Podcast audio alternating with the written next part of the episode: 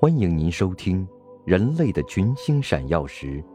作者史蒂芬·茨威格，翻译舒昌善，演播麦田心声。第八十八集，筹备。塞斯勒·韦斯特菲尔德用难以置信的精力投入到这项事业中去，他和所有的专家建立了联系，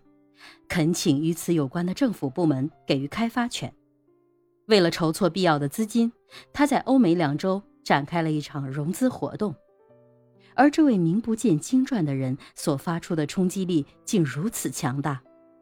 他内心的信念是如此的执着，他对于电是一种创造奇迹的力量所抱的信心又是如此的坚定，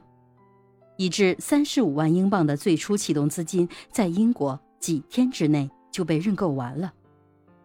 其实，为了创办这家电报建设和维护公司，只要把利物浦、曼彻斯特和伦敦最有钱的商人邀集在一起就够了。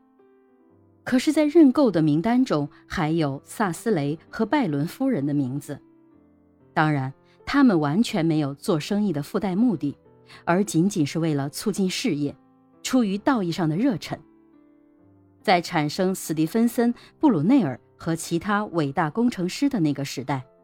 对一切技术和机器所抱的乐观主义始终笼罩着英国。为了一项完全幻想的冒险计划筹措一笔巨款，只要一声号召，就有人贷款，并以此作为自己终身养老的基金。没有什么比这样的行为更能形象地说明当时的那种乐观主义了。话说回来，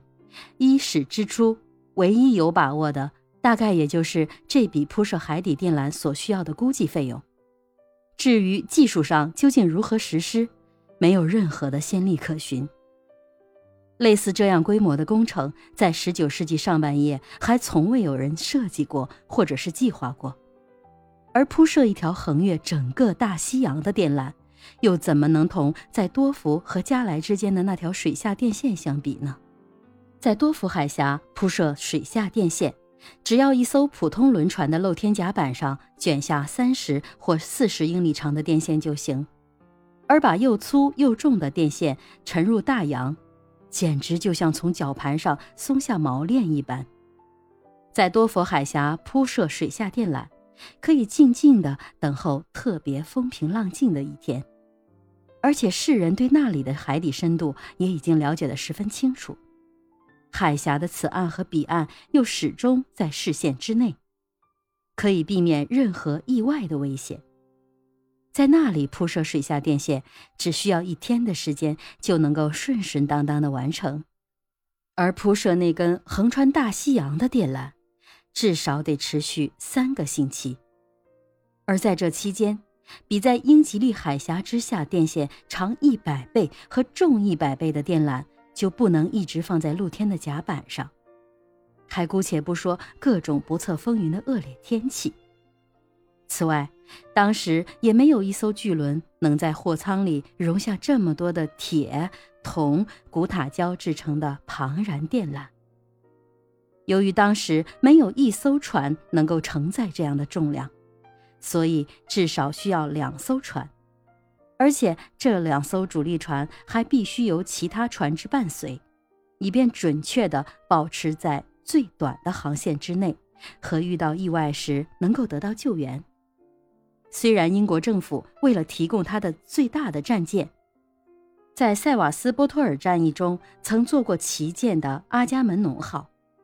美国政府提供了一艘五千吨级的三维战舰尼亚加拉号。这在当时是最大吨位的了，但是这两艘船必须先进行特殊的改造，才能在船体内藏下那条要把两大洲都联系起来、没有尽头的电缆，各一半。毫无疑问，主要问题仍然在于电缆本身。要制成这样一条联系世界两大洲的巨大无比的脐带，技术上的要求。简直不可思议，因为这条电缆一方面必须像钢索一样坚实和不能断裂，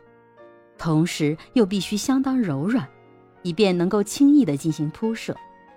电缆必须经得起任何的压力、任何重量，但卷起来又要像丝线一样光滑。电缆内心必须坚实，但又不能坚硬。内心必须既坚固又非常精密，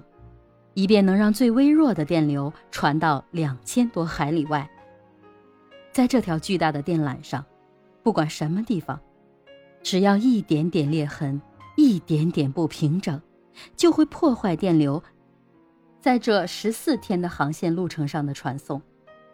但是，仍然有人敢干。